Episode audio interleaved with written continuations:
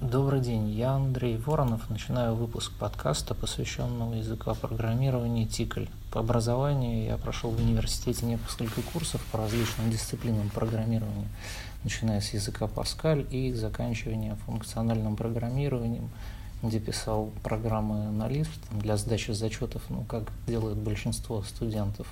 Ну, если, конечно, не считать изучение бейсика в школе. Ну, в результате к концу университета я написал диплом на языке программирования C++ и получил э, диплом с отличием по специальности автоматизированной системы обработки информации и управления. Сразу после завершения университета я начал работать и также продолжал пользоваться языком C++, писал код, который обрабатывал большой лог-файл коммутатора сотовой связи и выдавал руководству некоторую телекоммуникационную статистику. Дальше карьера программиста шла не так успешно, как хотелось бы. Ну, я работал системным инженером, поддерживал разработчиков программного обеспечения, так и различные части биллинговых подсистем операторов связи. В процессе этой деятельности, тем не менее, пользовался такими языками программирования, как Perl, создавал веб-интерфейс, ну и, конечно, Born Shell, запускал различные там утилиты по определенным алгоритмам. Потом познакомился с программой Expect, а, скрипты на которой у меня хорошо автоматизировали различные удаленные устройства, а, работающие по интерфейсу командной строки. Тут-то я оказался как раз в числе тех самых людей, которые, сами того не подозревая, писали на TCL. То есть имя языка я не знал. Мне казалось, что Expect – это отдельный пакет расширений для интерпретатора и никак не самостоятельный язык. Вообще говоря, для повышения качества самих скриптов по автоматизации я принял решение с того, что надо именно отдельно учить язык TCL, а сами техники а, работы с Expect а, все-таки лучше отложить а, на потом, то есть когда уже будут базовые знания. Кстати, небезызвестная фирма Cisco также использует TCL для написания всякой автоматизации на своих различных коммутаторах.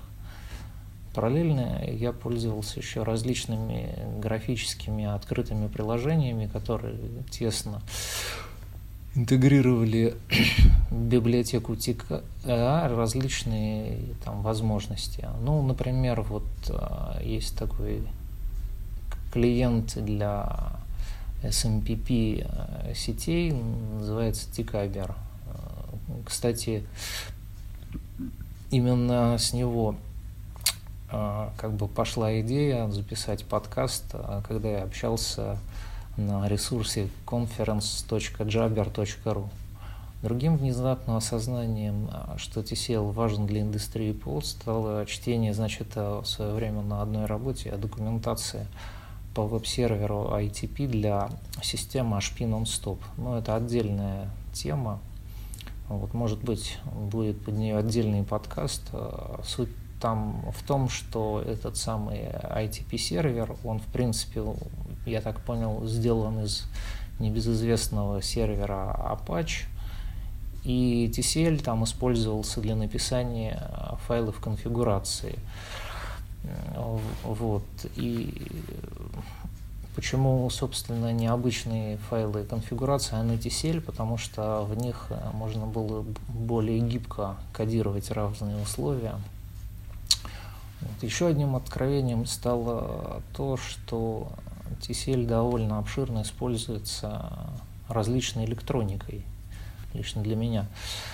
Ну, например, там используется как э, средство с такого симуляции воздействия каких-то операторов, то есть по отношению к вот тому устройству, которое разрабатывают инженеры-электронщики. Ну, вот, например, широко известный производитель э, программируемых логических интегральных схем PLIS и также разных к ним софтовых инструментов фирма Xilinx использует тоже тикль. И так же, как и значит, Cisco, она на своем сайте содержит обширную документацию, как использовать язык. Ну, то есть для проектирования таких конкурентоспособных электронных микросхем и прочих изделий видимо, одного языка описания этих микросхем на языке, я так понимаю, Verilog было явно недостаточно. Итак, начнем с самого начала. Язык TCL был создан ученым Джоуном Оустерханом в стенах Калифорнийского университета Беркли. В 80-е годы 20 века он, профессор со студентами разрабатывал различные микросхемы и средства их проектирования. Были созданы всем известный язык программирования не сразу. То есть ему требовался некий код, который состоял бы из команд, которые выдавались а, различным электронным устройствам. Так в 90-м годам, вернее, к их самому-самому началу, появился язык с названием Tool Command Language, TCL, или TICL, как его принято называть в кругу самих разработчиков. Важнейшими Значит, свойствами этого языка были такие. Это расширяемость, то есть на уровне синтаксиса, а, чтобы соответствовать больше используемому приложению. Потом простота и общность конструкций, чтобы иметь возможность его а, применять в самых разнообразных а, сферах приложений.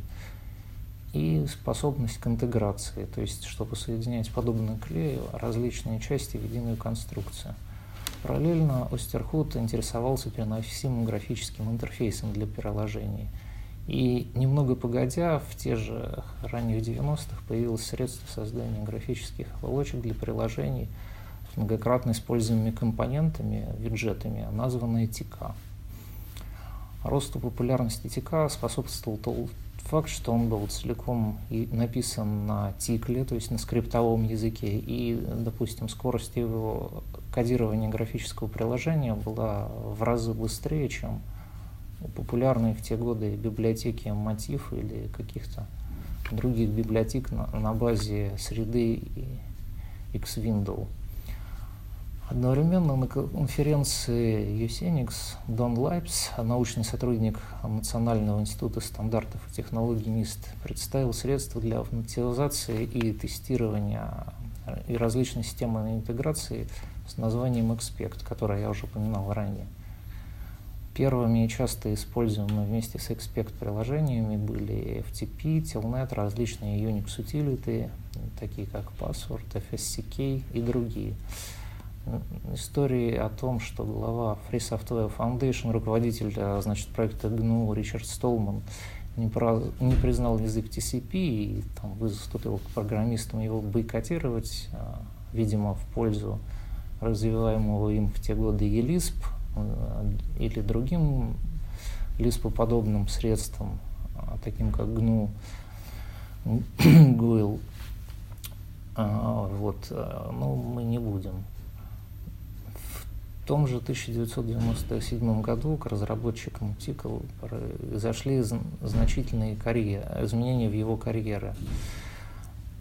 Джона наняла на работу известная корпорация Sun Microsystems, и развитие, значит, скриптового языка шло, надо понимать, для нужд самой корпорации, то есть, а, возможно, в Solaris не было подобного функционала.